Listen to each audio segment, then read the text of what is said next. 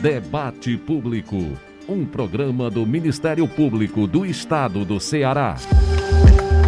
Olá, mais uma edição do Debate Público. Eu sou Alex Mineiro e a partir de agora a gente confere a atuação do MPCE em todo o Ceará. Muito obrigado pela sintonia. O Debate Público está no rádio, no mpce.mp.br, nas plataformas de áudio Spotify, Deezer e Google Podcasts.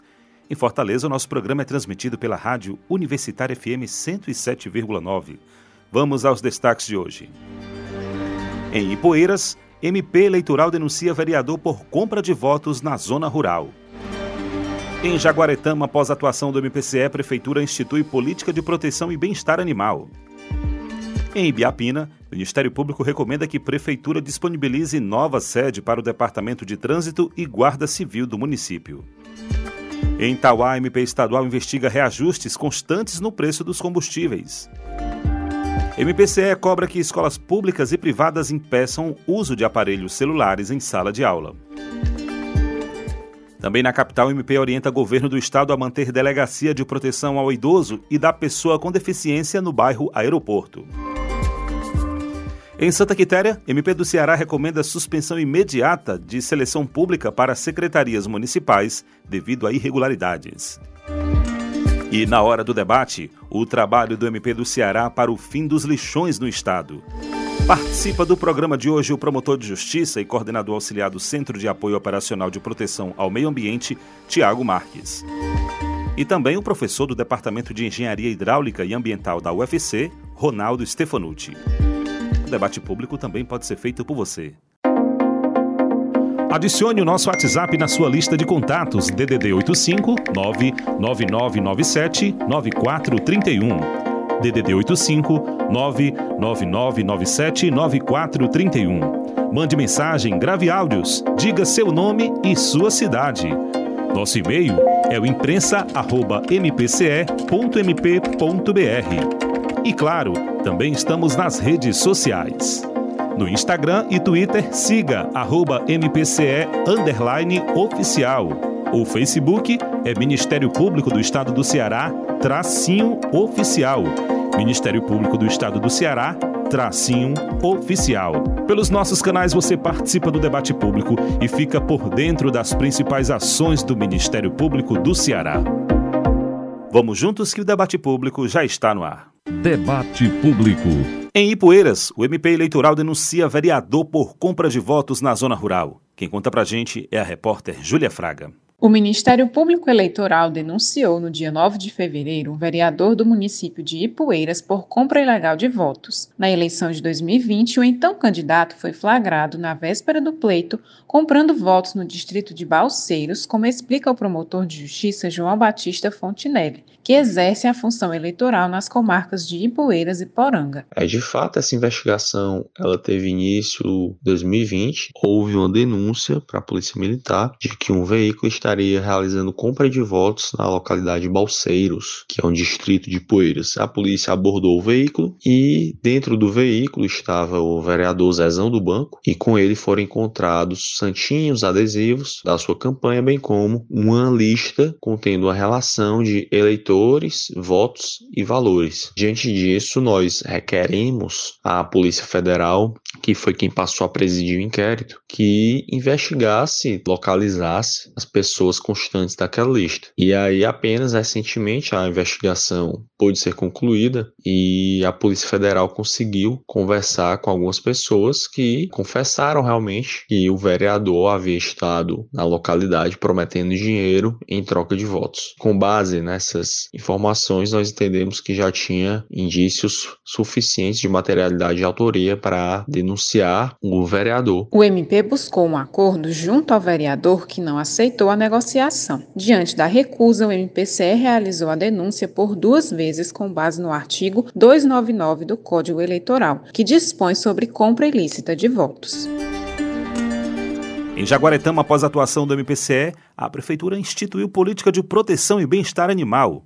As informações com a repórter Vitória Costa. A atuação do MP do Ceará em Jaguaretama resultou em aprovação de lei municipal que instituiu a política de proteção e bem-estar animal na cidade. O promotor de justiça Jailton Felipe da Silva explica que a conquista veio após audiência pública realizada pelo MPCE em setembro de 2023 na qual o MPCE dialogou tanto com a Prefeitura quanto com a Câmara de Vereadores e com a sociedade em geral sobre a problemática do abandono de animais de estimação e as ações do poder público local para abordar essa questão.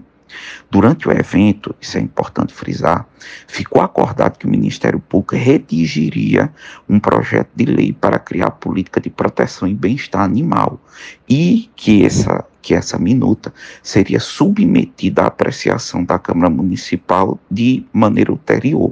Essa proposta foi aprovada pela Casa Legislativa Local agora no início de 2024 e posteriormente submetida à sanção do prefeito, que ocorreu em 31 de janeiro ainda desse ano de 2024. A Lei número 1254/2024 prevê direitos e deveres dos tutores e coíbe maus tratos, estipulando multa aos infratores da nova legislação.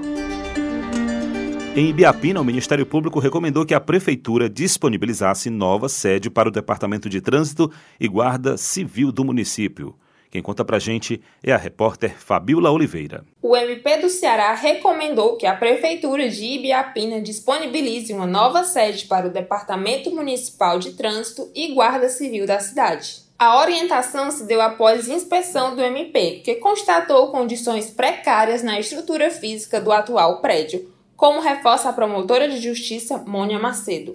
Estrutura essa que não detém condições mínimas de salubridade. Isso eu verifiquei pessoalmente. Uma das salas estava alagada, o teto é visivelmente comprometido, goteiras por toda a sua extensão. Em razão disso, documentos estavam alagados, inclusive documentos que é, versam sobre prestação de serviço à comunidade de, de presos, de apenados que cumprem regime semiaberto, por exemplo. Então, uma situação totalmente inaceitável. Verifiquei também que em alguns ambientes teto é de amianto, que é prejudicial à saúde, o uso não é recomendado pela Organização Municipal de Saúde, e em todos os ambientes os móveis não eram suficientes, não estavam adequados para o fim que eles se destinam. De modo que, saindo do local, convidei imediatamente os representantes do executivo para sentar e verificar uma, uma resolução o mais rápido possível para a situação. Depois disso, visitei um outro prédio onde os órgãos poderiam ser instalados e já de posse dessas informações, desses norteamentos, nós fizemos a recomendação apenas para deixar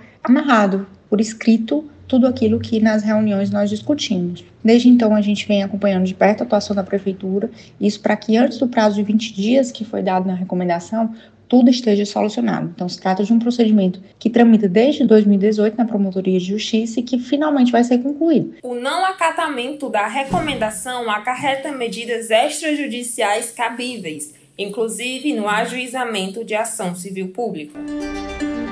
Em Tauá, o MP estadual investiga reajustes constantes no preço dos combustíveis. As informações com a repórter Rebeca Noleto. O MP do Ceará instaurou procedimento administrativo para fiscalizar a qualidade e as constantes elevações de preço dos combustíveis em Tauá. A investigação é baseada em notícias veiculadas na imprensa local e em reclamações da população, que indicam reajustes repentinos e abusivos, sem aviso prévio aos consumidores, como destaca o promotor de justiça Alain Moitinho Ferraz. É necessário que os consumidores tenham direito à informação adequada e clara sobre o preço do combustível, bem como tenham ciência dos valores que compõem, para verificar a existência ou não de onerosidade excessiva quando do seu incremento. A partir daí, foi solicitado ao Programa Estadual de Proteção e Defesa do Consumidor, DECOM, à Agência Nacional do Petróleo e ao Inmetro que, no prazo de até 90 dias, realizem fiscalização em todos os postos de combustível deste município. A medida tem como objetivo verificar se os anúncios dos estabelecimentos atendem às normas de publicidade contidas no Código de Defesa do Consumidor, bem como se o produto ofertado está atendendo às exigências de segurança e de qualidade. É importante destacar que o presente procedimento também tem por intuito verificar a qualidade do combustível a quantidade nas bombas, a chamada bomba baixa e se a publicidade atende aos ditames do Código de Defesa do Consumidor, apresentando informações claras e precisas aos clientes dos postos, inclusive a respeito da regularidade dos serviços. A Secretaria da Fazenda do Ceará também foi oficiada para que fiscalize os estabelecimentos e o correto recolhimento dos tributos. E o Ministério Público do Ceará cobra que escolas públicas e privadas impeçam o uso de aparelhos celulares em sala de aula. Quem conta pra gente é o repórter Emerson Rodrigues. O MP do Ceará recomendou que as secretarias da Educação de Fortaleza e do Estado e representantes de escolas particulares orientem os diretores das unidades de ensino para impedir o uso de celulares e outros aparelhos semelhantes durante as aulas. De acordo com o documento, o uso do aparelho em sala de aula pode ser feito apenas se estiver vinculado a alguma atividade pedagógica, como explica a promotora de justiça Emilda Souza. Observando que, embora haja o direito de propriedade dos estudantes, esse uso de aparelhos eletrônicos deve ser restringido durante o ambiente escolar no período de aula. Essa recomendação vem após uma, um encaminhamento dos Centros de Apoio da Educação exatamente por questões que que esse mau uso dos aparelhos celulares tem causado, né? Diversos distrações, atrapalha a aprendizagem. E isso vem também cobrando o cumprimento de uma lei estadual que já está em vigor desde 2008 é a Lei 14.146, que proíbe o uso não só de aparelhos celulares, mas de outros eletrônicos durante a administração da aula. E faz necessário, então, que as escolas, os diretores, tomem medidas em seus regulamentos, em suas normas, para impedirem que este uso continue aí atrapalhando efetivamente o desempenho escolar e a didática das aulas. O MP fixou o prazo de 30 dias, a contar de 6 de fevereiro, para que as secretarias da Educação e instituições citadas informem as medidas adotadas. Em caso de descumprimento da recomendação, as providências administrativas e judiciais cabíveis serão tomadas. Na capital cearense, o MP estadual orienta governo do estado a manter delegacia de proteção ao idoso e da pessoa com deficiência no bairro Aeroporto. Vamos ouvir a repórter Marta Bruno. O MP do Ceará recomendou que o governo do estado suspenda a mudança da sede da Delegacia de Proteção ao Idoso e à Pessoa com Deficiência. O atendimento hoje é feito no aeroporto de Fortaleza e deve ir para o bairro Papicu. No entanto, o promotor de justiça Alexandre Alcântara ressalta que, caso a mudança seja concretizada, pessoas com deficiência e idosas irão enfrentar mais dificuldades para ter acesso à nova sede da delegacia. Prédio que, para nossa avaliação que fica ali no bairro Papicu de uma condição de acessibilidade, de localização, de estrutura bastante inferior ao atual prédio, até porque se situa em um centro integrado em que houve um investimento vultoso por parte do Estado do Ceará, da ordem de 160 e poucos milhões de reais, e a delegacia está muito bem instalada ali hoje. E nós, diante dessa informação, resolvemos expedir essa recomendação. Estamos esperando a resposta do governo do estado e já a partir dessa recomendação tivemos a manifestação da Comissão dos Direitos da Pessoa Idosa da OAB, dos conselhos estaduais e municipais da pessoa idosa, no sentido de é, pedir ao secretário, solicitar ao secretário a suspensão dessa transferência da delegacia. Nós instauramos um procedimento administrativo e vamos esperar a resposta a essa recomendação e tentar com certeza, o diálogo com a Secretaria de Segurança no sentido de que se mantenha a qualidade do serviço prestado hoje pela Delegacia de Proteção Idosa à Pessoa com Deficiência, que está, no nosso entender, numa localização excelente, correta. Além da suspensão do processo de mudança, o MP estadual solicita que a Secretaria de Segurança Pública do Ceará discuta o assunto junto ao órgão ministerial e a entidades de defesa da pessoa idosa e da pessoa com deficiência. Em Santa Quitéria, o MP do Ceará recomendou suspensão imediata de seleção pública para secretarias municipais devido a irregularidades. Vamos ouvir o repórter Yuri Silva. O MP do Ceará recomendou que a Prefeitura de Santa Quitéria suspenda imediatamente as inscrições para a seleção pública simplificada para a contratação temporária de pessoal para secretarias municipais. Os quatro editais prevêem aproximadamente 743 cargos.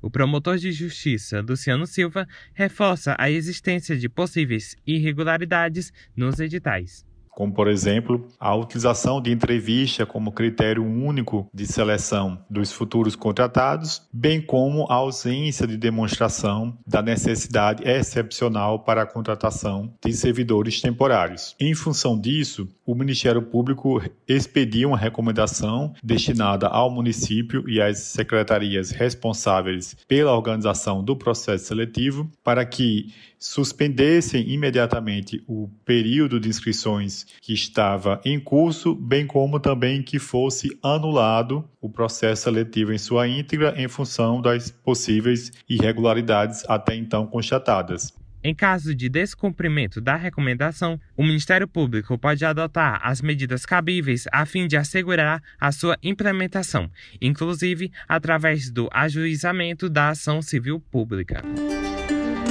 Após a atuação do MPCE e do Ministério Público Federal, a Justiça Federal confirma gratuidade e descontos virtuais em passagens interestaduais para idosos e pessoas com deficiência em todo o país. Vamos ouvir o promotor de justiça Enéas Romero a ampliação e facilitação do acesso da aquisição da passagem de passe livre no passe livre intermunicipal e estadual são essenciais para pessoas com deficiência e idosos, justamente porque são aquelas pessoas que têm maior dificuldade de locomoção e de chegar até os postos onde eram vendidas as passagens. No primeiro caso, dos intermunicipais, o Ministério Público Intermédio da Promotoria do idoso ingressou com ação civil pública para garantir esse direito que atualmente tramita na Justiça Estadual e foi ingressada pelo colega Alexandre Alcântara. No caso do passe interestadual, a promotoria encaminhou o caso defendendo essa tese de melhor acesso à passagem para o Ministério Público Federal, que com muita diligência ingressou com ação civil pública que recentemente foi julgada com trânsito em julgado. Foi determinado então que a Agência Nacional de Transportes Terrestres normatize e garanta o direito da ampliação do acesso à pessoa com deficiência e ao idoso na compra e, na verdade, no recebimento da passagem do passe livre dessas pessoas mais vulneráveis. Essa é uma grande conquista e cada cidadão que tiver o seu direito violado deve procurar o Ministério Público para garantir o seu direito. E o Ministério Público fiscaliza a prestação do serviço de energia elétrica em Arneiroz e dá prazo para Enel explicar problemas na rede. Quem conta pra gente é a repórter Júlia Fraga. O MP do Ceará instaurou o procedimento administrativo para acompanhar e fiscalizar a prestação do serviço de energia elétrica em Arneiroz. O foco é verificar a qualidade nas relações de consumo entre a concessionária Enel e os usuários. O promotor de justiça, Alain Moitinho, reforça que a empresa concessionária tem 90 dias para adotar medidas e apresentar relatórios sobre as oscilações e falhas no serviço. Em relação ao município de Arneiroz, há relatos constantes de problemas no fornecimento de energia elétrica e na iluminação pública. A partir daí, com a instauração do supracitado procedimento, foram encaminhadas requisições à Enel e à ANEEL no sentido de solucionar as demandas que perpassam pela coletividade de consumidores no município de Aneróis. Por se tratar de um serviço público essencial, a relação é consumerista, uma vez que existe um contrato estabelecido entre a concessionária e o usuário. Por isso, a legislação prevê como obrigação da concessionária a prestação de um serviço adequado que satisfaça as condições de regularidade, continuidade, eficiência e segurança. A responsabilidade do fornecedor do serviço público é objetiva e a empresa responde administrativa e judicialmente em caso de má prestação, como fornecer energia em tensão abaixo dos padrões da Agência Nacional de Energia Elétrica. E o Fundo de Defesa dos Direitos Difusos do Estado do Ceará divulga a relação de instituições inscritas para financiamento de projetos sociais. Quem conta pra gente é a promotora de justiça e secretária executiva do FDID, Rita Dalva Rodrigues fundo gerido pelo Ministério Público, que tem por objetivo o financiamento de projetos apresentados por organizações da sociedade civil. O resultado do processo de habilitação será publicado em meados do meio de abril. Encerrada a fase de habilitação, em junho ainda desse ano, nós passaremos à fase de análise dos projetos e planos de trabalho. É importante ainda esclarecer que cada instituição pode apresentar até três propostas de projeto, que o valor máximo é de 500 mil reais e o prazo de execução de um ano. Nós observamos também, com grande alegria, que várias instituições que tiveram projetos rejeitados ou que não conseguiram sequer se habilitar nos editais antigos voltaram a a tentar essa habilitação e que tem se preparado, tem estudado e procurado se capacitar para conseguir o apoio tão importante do Ministério Público para o desenvolvimento de suas ações. E o projeto Ouvidoria na Praça do MPCE estará em Fortaleza nesta semana nos Cucas dos bairros José Walter e Janguruçu. Vamos ouvir a ouvidora-geral do Ministério Público do Estado do Ceará, também procuradora de Justiça, Lorane Jacob Molina. É com grande prazer e satisfação que a Ouvidoria-Geral do Ministério Público do Estado do Ceará vem comunicar o convite que recebemos para podermos participar das feiras de cidadania em realização pela passagem do aniversário de 10 anos da Rede Cuca, Instituto de Cultura, Arte, Ciência e Esporte. A Ouvidoria Geral do Ministério Público Ceará irá compor eh, os serviços de cidadania, levando para os dois cucas eh, que foram escolhidos, o cuca do José Walter, no dia 21 de fevereiro, e o cuca do Janguruçu, no dia 23 de fevereiro, para compor os serviços de cidadania com a van da ouvidoria e a van do DECOM.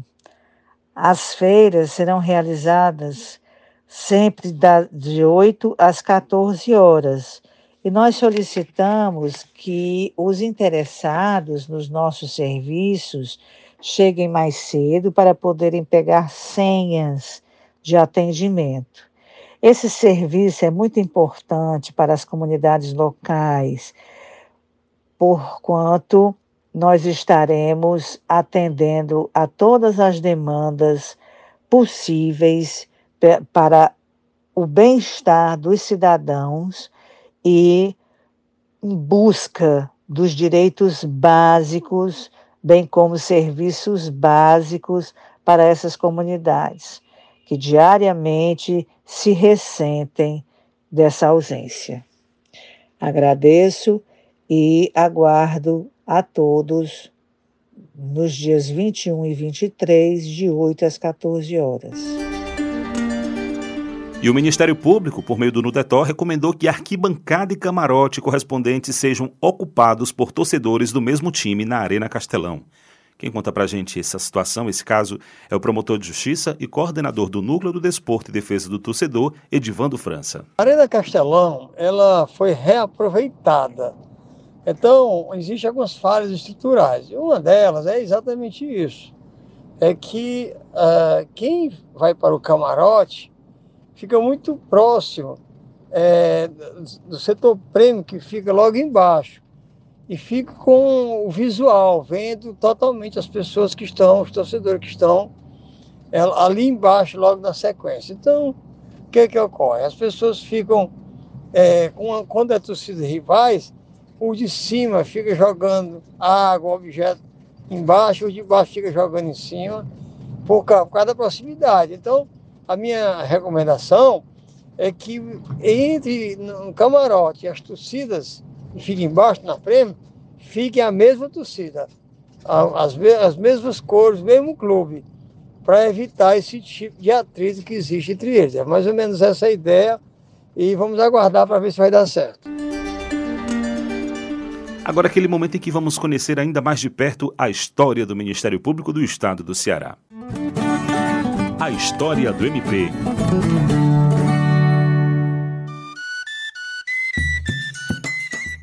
Olá, tudo bem? Sou Lucas Pinheiro, historiador, e toda semana nos encontramos por aqui para falar sobre os fatos que marcaram a história do Ministério Público do Estado do Ceará.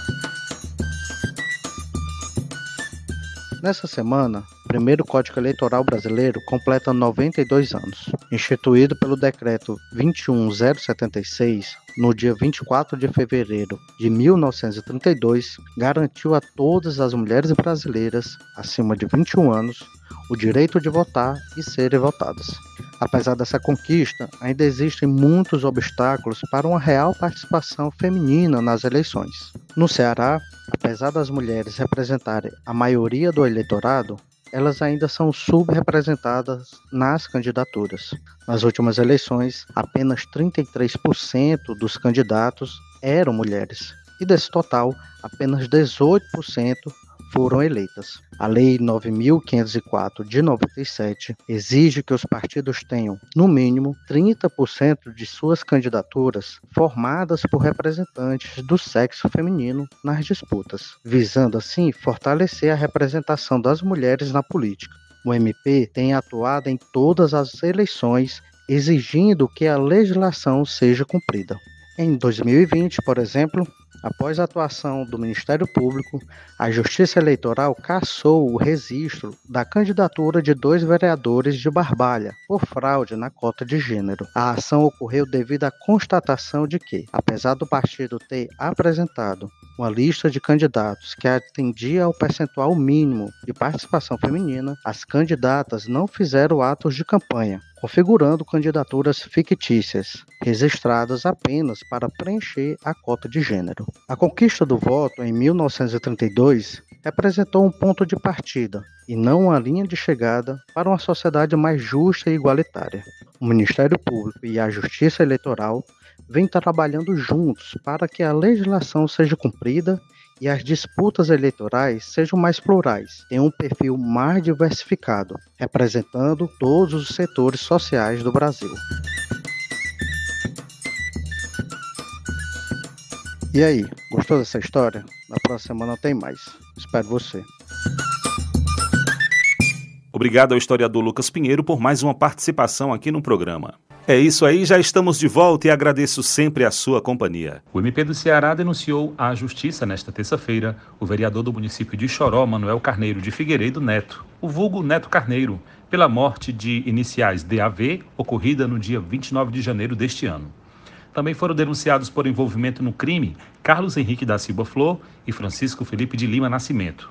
O MP pediu ainda a manutenção da prisão preventiva de todos os denunciados. Segundo a denúncia expedida pelo promotor de justiça titular Bruno Barreto, o crime foi motivado por vingança, porque a vítima é suspeita de ter assassinado o irmão do vereador. O crime premeditado ocorreu em um posto de combustível na estrada do Algodão, no município de Quixadá. Os envolvidos surpreenderam a vítima no momento em que ela, embriagada, encontrava-se sozinha numa loja de conveniência do posto para então atacá-la por trás, efetuando diversos tiros. Além dos denunciados, um adolescente também participou do crime. Diante disso, a primeira Promotoria de Justiça de Quixadá denunciou o grupo por homicídio qualificado por motivo torpe, emprego de meio cruel e utilização de recurso que dificultou a defesa da vítima. Eles também vão responder por associação criminosa armada, corrupção de menor de 18 anos e receptação, por transportarem e conduzirem arma de fogo proveniente de furto anterior. A Câmara Municipal de Choró também foi comunicada pelo MP para que sejam adotadas as providências cabíveis em relação ao mandato legislativo do vereador.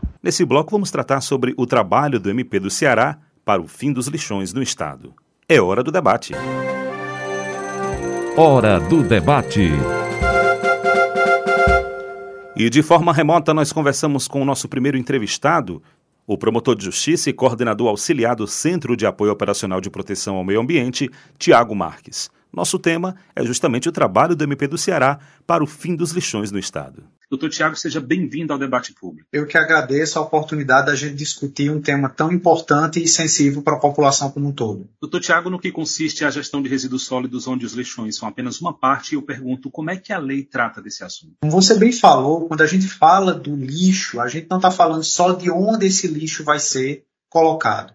A gestão é de todos os resíduos sólidos. Então ela vai desde a aquele lixo que sai ali na porta da nossa casa até a destinação final, passando pela limpeza pública, pelo gerenciamento dos grandes geradores de resíduos, pelos catadores e a inclusão desses catadores dentro dessa política. Então, a lei, ao direcionar e falar sobre a gestão dos resíduos sólidos, ela fala sobre uma gama de ações que é, culminarão com a destinação adequada desse lixo desses resíduos em um aterro sanitário ou equivalente. Doutor, e quais são os problemas ambientais e sociais que decorrem né, com a simples existência de um lixão, por exemplo? Ponto. É, quando você fala da existência de um lixão, a gente está falando justamente de um local de destinação que não tem a regulamentação adequada e não cumpre os requisitos ambientais para a coleta dos resíduos sólidos. Para além dos problemas ambientais, que são dos mais variados, como contaminação do solo, é, atrai bichos, atrai uma quantidade maior de pragas e até de doenças. Ah, existe também uma questão social envolvida ali, com muitas pessoas que ou moram no entorno desses locais de destinação de resíduos, ou vivem daqueles resíduos, crianças que são exploradas dentro daquela região. Então, trabalhar a questão do lixão não é somente de cunho ambiental. A gente tem, para além dos problemas ambientais, problemas de saúde pública e problemas sociais muito severos. Quando o Ministério Público faz a fiscalização desses lixões e faz a fiscalização de toda a gestão dos resíduos sólidos, ele está atento a toda essa multiplicidade de fatores.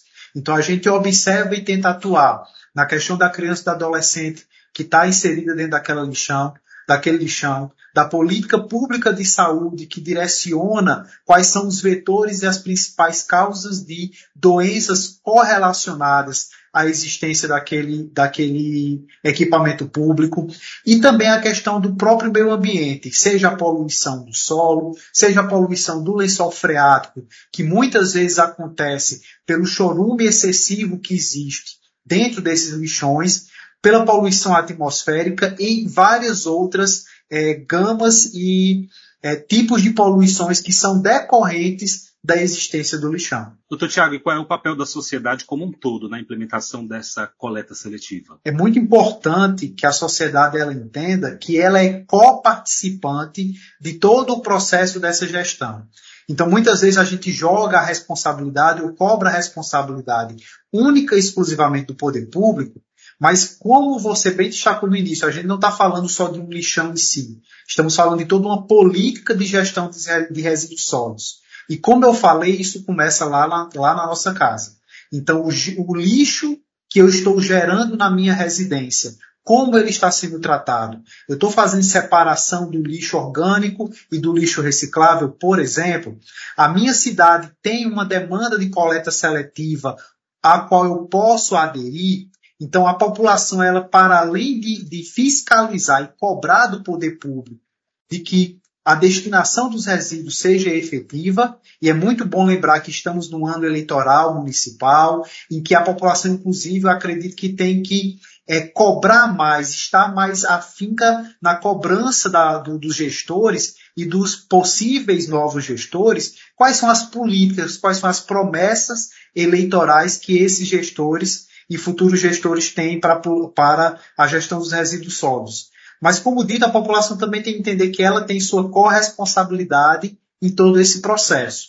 Então, ela tem que estar preocupada com a coleta seletiva, ela tem que estar preocupada em não gerar tanto lixo, ela tem que estar preocupada se, em gerando o lixo, a possibilidade de reutilização, de reciclagem. Então, é, é uma agenda que envolve toda a sociedade, desde quem está ali na sua casa, até as grandes empresas, até a questão do lixo hospitalar, que a gente tem que ter, ter um cuidado maior, porque ele pode propagar uma grande quantidade de doenças a despeito da sua toxicidade. Então, é muito amplo e, e como bem dito, é preciso que nós é, atentemos para esse fato, assumamos a nossa corresponsabilidade, mas também não deixemos de cobrar dos gestores e futuros gestores as suas obrigações. O doutor toca num ponto importante que é a questão da cobrança, né? Que ela tem que acontecer. Como é que o doutor tem acompanhado, como é que tem sido essa cobrança, né, aos entes municipais em relação à prestação do serviço de limpeza urbana e a destinação final dos resíduos? Aqui a gente tem duas grandes linhas de atuação. Cada promotor na sua cidade ele tem autonomia e independência funcional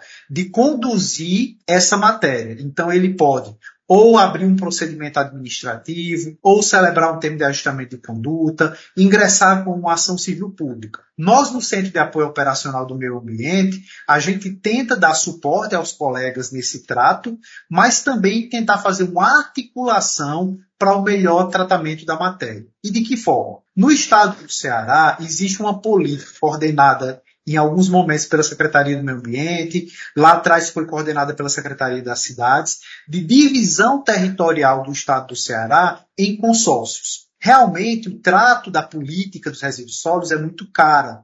Então, muitas vezes, municípios menores não conseguem desenvolver isso da forma contente, apesar de, abre aspas, e destacar, é obrigação do município fazer. Então, optou-se no estado do Ceará em um determinado momento pela chamada gestão consorciada. Os municípios mais próximos se aliam para poder executar essa política em conjunto, garantindo aí uma maior eficiência e um maior acerto no equilíbrio financeiro. O que infelizmente está acontecendo, e aí mais uma vez a população tem que ficar cobrando, é de que os municípios estão se escorando nessas gestões consorciadas e esquecendo que a obrigação da gestão não é do consórcio, é do próprio município. Então, município X, município Y, não importa se ele está ou não consorciado, a obrigação em dar a destinação final ao resíduo é dele. A, o CALMAS, o Centro de Apoio Operacional do Meio Ambiente, vem então tentando fazer esse diálogo, conversando com o superintendente dos consórcios, tentando manter um diálogo com outros atores políticos, já participamos de audiências públicas na Assembleia Legislativa, estamos desenvolvendo atividades junto às secretarias de Estado, para justamente ver se a gente consegue, principalmente nesse ano, onde agosto agora é, advém o marco final do prazo para o encerramento dos lixões, implementados pela Lei 12305, para que a gente consiga evoluir e sair de uma triste realidade. E quando eu falo em triste realidade, é bom que o ouvinte preste atenção o Ceará está entre os piores estados do país no tratamento da matéria. É, não em termos qualitativos, mas em termos quantitativos. Por exemplo, só o estado do Ceará é responsável por quase 11% dos lixões abertos no país. Ou seja, nós estamos num cenário muito ruim, em que isso precisa mudar e efetivamente a gente evoluir na política da gestão dos resíduos sólidos. Porque, como dito lá no início, ela não é só uma questão ambiental, e como ambiental já tem sua importância, mas ela também é uma questão de saúde pública e social muito importante. Esse cenário que o doutor destaca é bastante negativo e acredito que o poder público precisa tomar uma posição quanto a esse lamentável registro, né, doutor? Exatamente. E a, avançando nessa ideia do registro, para que o ouvinte, para que o cidadão cearense, ele possa a, a entender a dimensão desses números, vamos só colocar algumas estatísticas. Segundo os dados de outubro do ano passado, dos 184 municípios cearenses, apenas 11 fazem a destinação correta dos seus resíduos sólidos. O Plano Municipal de Gestão de Resíduos Sólidos, que é a certidão de nascimento, o documento basilar para quem quer, de forma correta, trabalhar com a matéria, só 77 dos 184 municípios do Ceará têm ou informaram, que é uma obrigação legal, informaram esse plano municipal aos órgãos estaduais competentes. Ou seja, menos da metade dos estados sequer informaram a existência de seus planos básicos para atuar e lidar com essa questão. Quando a gente fala das questões sociais, por exemplo, os catadores que precisam estar inseridos, a gente precisa ter um olhar diferenciado e um olhar acolhedor para esses catadores. Só 36% dos municípios cearenses têm estruturas legalizadas para acolher os catadores de lixo. Os demais estão aí na total informalidade. E como a gente falou lá de coleta seletiva, a população vai lá na sua casa fazer a gestão dos resíduos, separando reciclável, separando lixo orgânico, tudo bem. Mas ela vai direcionar esse lixo para onde? Ela precisa que exista uma política de coleta seletiva adequada. Mas, pasme, só 13% dos municípios cearenses tem política efetiva de coleta seletiva implantada. Então, realmente, nós estamos muito atrasados nessa gestão dos resíduos sólidos, precisamos avançar e o Ministério Público vai tentar envidar os esforços necessários, seja orientando os promotores, seja conversando com a sociedade ou continuando essa articulação que nós estamos fazendo no centro de apoio, para que a gente consiga dar à sociedade uma resposta efetiva do tratamento dessa matéria. O doutor citou que o prazo até agosto para o encerramento dos lixões, não é isso? Mas ah, é até bom ter tocado nesse assunto. Alguns municípios, esse prazo, inclusive, já se encerrou. O que a lei fala até agosto de 2024 são para os municípios com menos de 50 mil habitantes, que são a grande maioria dos municípios cearenses. Mas aqueles municípios, por exemplo, que têm mais de 50 mil habitantes e menos de 100 mil, o prazo já venceu desde agosto do ano passado.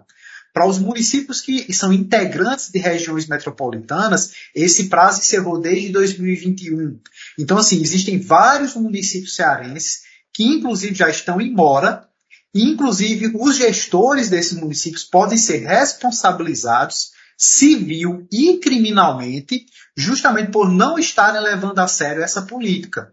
E na responsabilização civil, ela tanto pode acontecer a nível de improbidade administrativa e a criminal com a imposição de crimes específicos da Lei 9.185, que é a Lei de Crimes Ambientais. Então é urgente os municípios que já perderam o prazo ter que se readequar, né? sem dúvida, doutor, né? e os que têm até agosto de 2024 que corram para poder implementar essa política. Né? Exatamente. E é o que nós estamos tentando fazer, o Ministério Público está cobrando.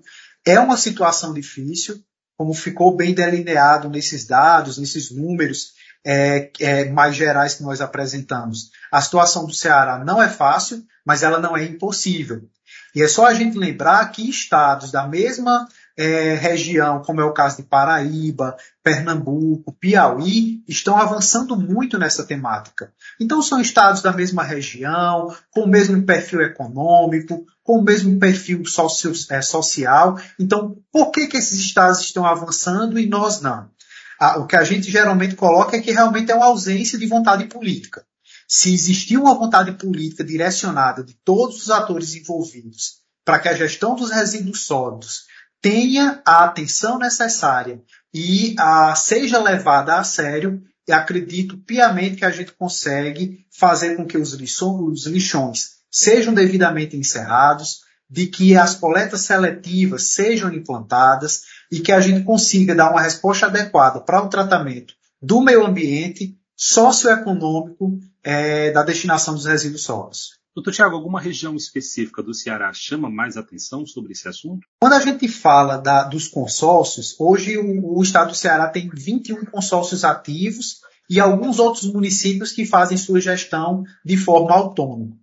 É, como eu falei, apenas 11 desses municípios fazem uma destinação adequada.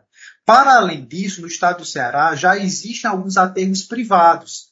Então, esses municípios que não estão evoluindo na sua matéria poderiam, por exemplo, não existe uma obrigação desta ser a, a, solução adequada, mas poderiam procurar esses aterros privados enquanto não fazem a gestão adequada dos seus resíduos. Aqui e acolá, algum desses consórcios estão avançando um pouco mais do que outros. Quando a gente pega, por exemplo, o consórcio de Sobral, é um consórcio que tem avançado mais. O acompanhamento dele, inclusive, é um, é um projeto estratégico de atuação do Ministério Público. Então, a gente pode destacar como um consórcio que tem avançado um pouco mais. tem regiões que, até pela sua localização geográfica, então o sertão dos Inhamus, o sertão central, inclusive a situação ainda é um pouco mais é, dificultosa, porque você não tem, muitas vezes, sequer um aterro privado próximo que possa ser uma solução intermediária ou de natureza definitiva para aquela matéria. Então, assim, o que a gente está é, pedindo e tentando mapear é justamente isso. Quais são essas regiões com maior dificuldade e pedindo à população, ó, vão lá no Ministério Público de sua cidade, procurem saber como está a situação. Quem lida e demanda com a causa ambiental, a gente sabe que é um pessoal muito apaixonado pela matéria. Então, provoquem as promotorias, provoquem os órgãos públicos para fazer a fiscalização. E mais uma vez eu utilizo esse espaço aqui para fazer essa chamada e, e quase com uma conclamação da população.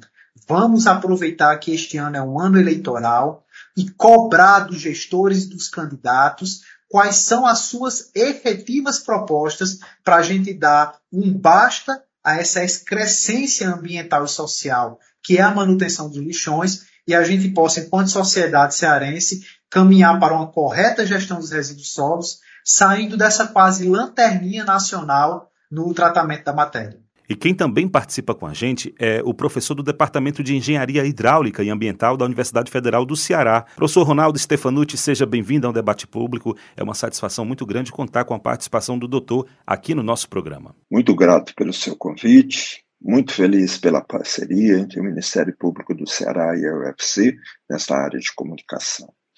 Em relação à temática de hoje, fechamento ou encerramento dos lixões no Ceará. É um assunto muito relevante, principalmente do ponto de vista ambiental, de saúde pública e político. Né?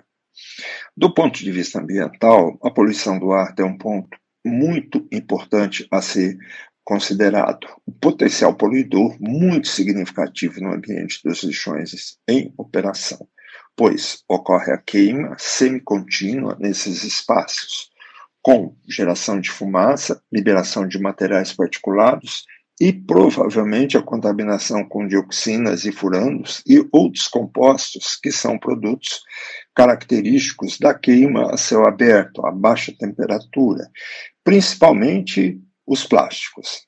Esses compostos complexos causam muito dano à saúde, podendo causar câncer. A poluição não se estabelece apenas durante a liberação da fumaça, mas quando ocorrem os incêndios ou as queimadas, né? mas também ocorrerá no solo e na água e no seu entorno. O solo desses ambientes, que não foram preparados para re receberem o lixo, receberá uma contaminação permanente de compostos orgânicos e metais pesados. Estes solos se tornam contaminados, impróprios para o futuro uso agrícola ou mesmo para pastagem, pois as plantas poderão translocar estas substâncias pela cadeia e, logicamente, isso vai chegar no prato das pessoas ou, dos, uh, no caso, dos alimentos dos animais. Né? E o interessante, a cada dia as áreas vão aumentando e vamos desmatando mais e utilizando mais áreas que são nobres. Bem, Verdade que pode-se fazer a recuperação dessas áreas, mas há um grande problema. Não é de ordem tecnológica, e sim de custos. Somente a especulação imobiliária em áreas de muito interesse poderiam pagar a recuperação dessas áreas contaminadas. Por exemplo, eh, nós temos aqui, no caso em Fortaleza, o lixão do Jamburu Sul uma área de 25 hectares, coberta com solo, muito bem estabelecido e tal, cheio de resíduos e tal. Mas, apesar dessa cobertura, desse bom tratamento que foi feito, a contaminação por chorume, que é um produto característico dos lixões, né, e muitas vezes de aterro sanitário, eles continuam sendo gerado e continua sendo liberado e contaminando o corpo hídrico do cocó está lá o Janguru Sul à espera de alguma solução. Isso é só para mostrar um exemplo do quão caro é o custo para recuperar essas áreas. Né? No interior, nós temos 300 lixões em operação ou encerrados. Nos pequenos municípios, em que ainda ocorrem os lixões, vamos torcer por soluções consorciadas, ou seja, a união de municípios por interesses comuns, próximos uns dos outros, devido à questão da logística, do transporte, que é muito caro, né? que parece ser um caminho natural. Todavia, só temos um caso de um consórcio com solução em curso, ou seja, bastante avançado, que é o caso do consórcio da região metropolitana de Sobral. Nós temos um aterro sanitário central já construído, em operação, recebendo os resíduos da cidade de Sobral e dos 18 municípios do entorno. Né? Entretanto, os municípios do entorno, exceto Sobral, ainda não fazem a compostagem, ainda não fazem a coleta seletiva, o que, logicamente, seria algo extremamente positivo, pois aumentaria a vida útil do aterro sanitário. Né? Esse é um ponto importante. Muito bem. Ao que consta, né, é, nós temos também, na região de Crato, um outro consórcio que foi estabelecido no Ceará, e esse consórcio estabeleceu uh, uma cooperação com uma empresa privada. Essa empresa privada é do setor, é do ramo do, de gestão de resíduos, e ela deverá encerrar o, o envio de resíduos para os lixões. Evidentemente que não existe passe de mágica. Ele encerra a operação, ou seja, para de enviar o resíduo para o lixão, ele tem que ser enviado para um aterro sanitário, óbvio. Então, esse ponto foi estabelecido uh, recente, essa, essa cooperação. Ainda é muito cedo para a gente fazer uma avaliação desse negócio. Entretanto, no Ceará, nós temos já estabelecido 21 consórcios públicos, que devem atingir algo um pouco mais de 80% dos municípios do estado. E nós temos, vamos dizer aqui, dois é, consórcios é, que estão avançados, vamos chamar assim, em busca de soluções. Eu acho que isso é muito pouco para o estado do Ceará. Vamos pensar em termos de solução.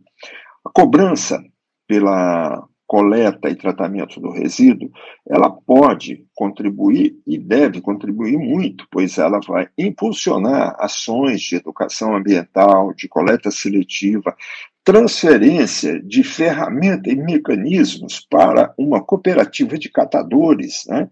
Porque se isso não ocorre, essa, esse mecanismo, vamos chamar assim, as cooperativas de catadores elas é, não têm força por si próprias né, para fazer toda essa operação. Eu creio que com a cobrança poderá sim contribuir muito para o encerramento dos lixões. Quero agradecer demais a presença dos nossos convidados de hoje, o promotor de justiça e coordenador auxiliar do Centro de Apoio Operacional de Proteção ao Meio Ambiente, Dr. Tiago Marques. Muito obrigado pela participação. Agradecer também muito né, a colaboração do professor do Departamento de Engenharia Hidráulica e Ambiental da UFC, Ronaldo Stefanucci. E lembre-se, a atuação do Ministério Público do Estado do Ceará, endereços e telefones de todas as unidades, você acompanha através do mpce.mp.br e nas nossas redes sociais. Adicione o nosso WhatsApp na sua lista de contatos DDD 85 99997 9431. DDD 85 99997 9431. Mande mensagem, grave áudios, diga seu nome e sua cidade. Nosso e-mail é o imprensa@mpce.mp.br. E claro, também estamos nas redes sociais. No Instagram e Twitter, siga arroba MPCE oficial. O Facebook é Ministério Público do Estado do Ceará, tracinho oficial. Ministério Público do Estado do Ceará, tracinho oficial. Pelos nossos canais você participa do debate público e fica por dentro das principais ações do Ministério Público do Ceará.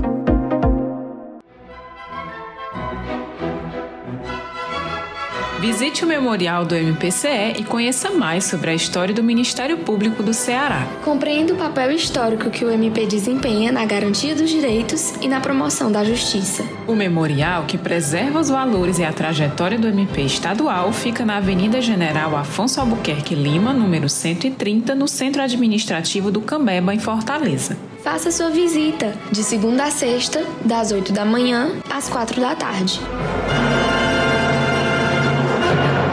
Muito obrigado pela companhia e até o nosso próximo encontro. Debate Público, um programa do Ministério Público do Estado do Ceará, em parceria com a Rádio Universitária FM, Fundação Cearense de Pesquisa e Cultura e Universidade Federal do Ceará.